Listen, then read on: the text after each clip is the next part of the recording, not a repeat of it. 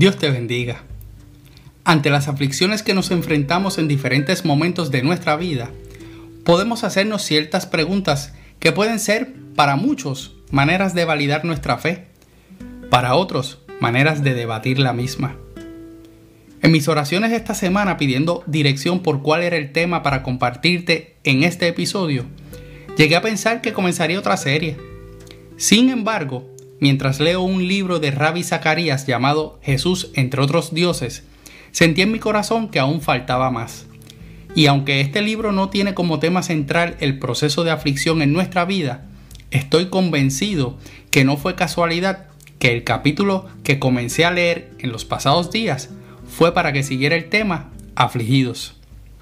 Recordarás que la semana pasada hablábamos de los beneficios que podemos encontrar en la aflicción. Sin embargo, aunque estos beneficios fueron establecidos por la palabra, puede que todavía queden preguntas. Una cita de este capítulo que terminé de leer en ese libro es la siguiente. Cuando el sufrimiento toca nuestras vidas, no podemos hacer más que preguntar, ¿qué tiene que ver Dios con mi dolor? ¿Por qué Dios lo permite? Si Dios es bueno, quizás no es poderoso para resolver nuestros problemas. O si es poderoso, a lo mejor no sea bueno para ayudar. Y yo le añado que alguien pudiera cuestionar que tal vez no sea ni tan bueno ni tan poderoso como lo pintan. Un hecho en mi vida es que Dios ha permitido que pase por aflicciones y Él ha estado pendiente de mi dolor. Puedo testificar que ha sido bueno y me ha mostrado su fidelidad. Ahora bien, eso no solamente es porque me haya concedido algunas oraciones. Él es bueno porque es su naturaleza hacerlo. Él es poderoso no porque dependa de lo que haya hecho visible en mi vida, sino porque su poder levantó a Cristo de entre los muertos, dándonos una oportunidad de vida eterna, y aún habiendo tropezado malamente en mi pasado, su misericordia me alcanzó y me dio una segunda oportunidad. Con esto te digo que lo que te haya sucedido o por lo que actualmente estés pasando no define ni el carácter, ni la misericordia, ni la gracia, ni el favor de Dios contigo. Él es Dios, Él es soberano, Él es fiel y para siempre su misericordia. Su Hijo pagó el precio por ti y por mí. Lo demás que recibimos luego de aceptar ese sacrificio es como dicen en mi barrio, gravy. No obstante, las dudas pueden perseguirte. Las puedes tener aún después de escuchar lo anterior.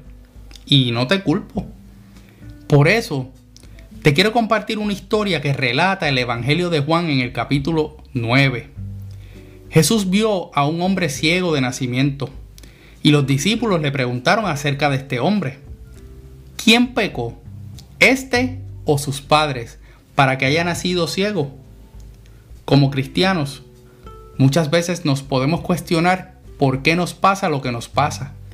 Incluso otros alrededor nuestro pueden llegar a conclusiones rápidamente de que la razón de las aflicciones, enfermedades y angustias que tenemos puede ser por nuestra condición de pecado. Y aunque podemos estar de acuerdo que algunas de nuestras aflicciones fuimos nosotros los que nos metimos en ellas. No siempre es así. La pregunta de los discípulos en ese tiempo es válida. Ellos no solamente quieren ser parte del milagro que Jesús podía hacer sobre ese hombre, también querían saber la contestación a una de las primeras preguntas que planteé al principio. ¿Qué tiene que ver Dios con la aflicción? Como siempre, Jesús les responde, no debemos olvidar que cuando clamamos a Él, siempre responde. Nos guste o no la contestación, Él responde. Aunque no entendamos de momento, Él responde. A veces con una pregunta, a veces con una enseñanza. Pero en este caso, su contestación fue directa. Ni pecaron sus padres, ni pecó Él, sino para que las obras de Dios se manifiesten en Él. En el episodio anterior compartíamos uno de los puntos donde hallamos beneficio en nuestras aflicciones. Dios nos muestra su poder y fidelidad. Mientras nosotros podemos perder el tiempo buscando quién es el responsable de que estemos afligidos, incluso señalando a Dios como posible sospechoso de nuestras angustias. Jesús nos aclara que en nuestras aflicciones son las oportunidades para que las obras de Dios puedan manifestarse en nuestras vidas.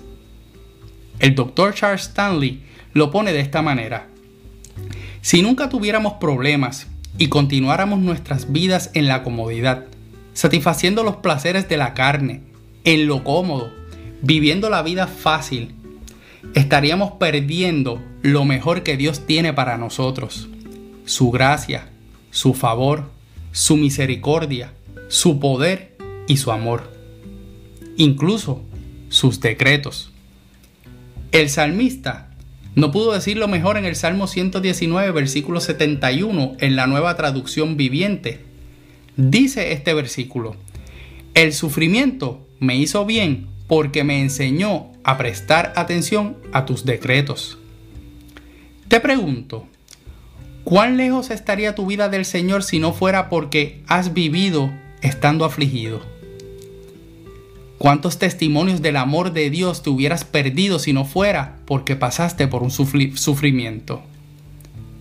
Las aflicciones son presentes en la vida del creyente, como también de aquel que no lo es. Por eso no deberían sorprendernos.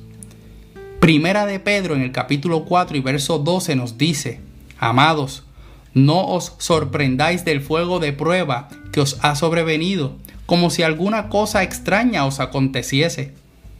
De hecho, el propio Jesús en el Evangelio de Lucas, capítulo 21, versículo 36, en la nueva versión internacional, hace la siguiente exhortación. Estén siempre vigilantes y oren para que puedan escapar de todo lo que está por suceder y presentarse delante del Hijo del Hombre. En nuestros procesos de madurez espiritual, tenemos que ir pasando de la oración que solamente pide por la sanidad de nuestra enfermedad, por el dinero que nos falta en el banco o por el proyecto nuevo que vamos a emprender. Tenemos que comenzar a creer que Dios llegará con su consuelo siempre, pues así lo ha prometido. Nuestros momentos de aflicción nos llevan a pedir que sean quitados, como quien quiere sacudirse un insecto que le ha caído de repente. Pero, desde el punto de vista bíblico, tenemos que aceptar la realidad del mal y el sufrimiento. Tenemos que confiar que la Biblia nos explica la causa y el propósito de estar afligidos.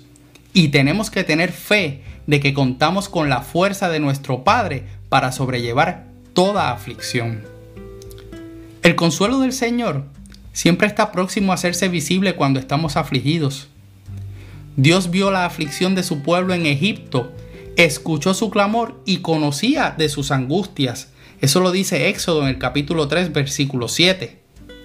Podemos buscarle y encomendarle nuestra causa porque Él hace cosas grandes e inescrutables y sus maravillas son sin número como reconoció Job.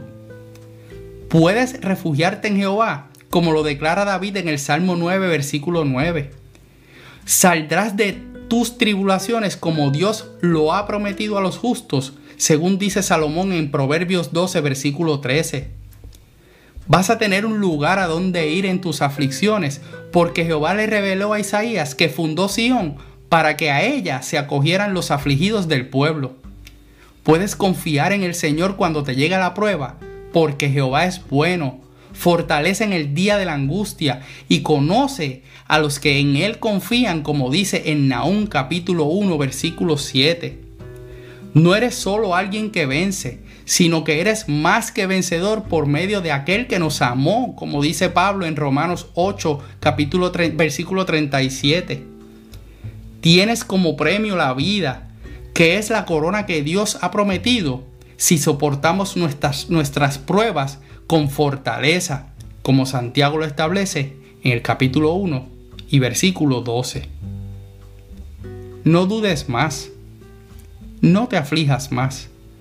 Comienza a mirar tu situación como la visitación que Dios te está haciendo para hacerse presente en una manera que jamás habías pensado y que su presencia transformará tu vida para que jamás vuelvas a ser el mismo o la misma.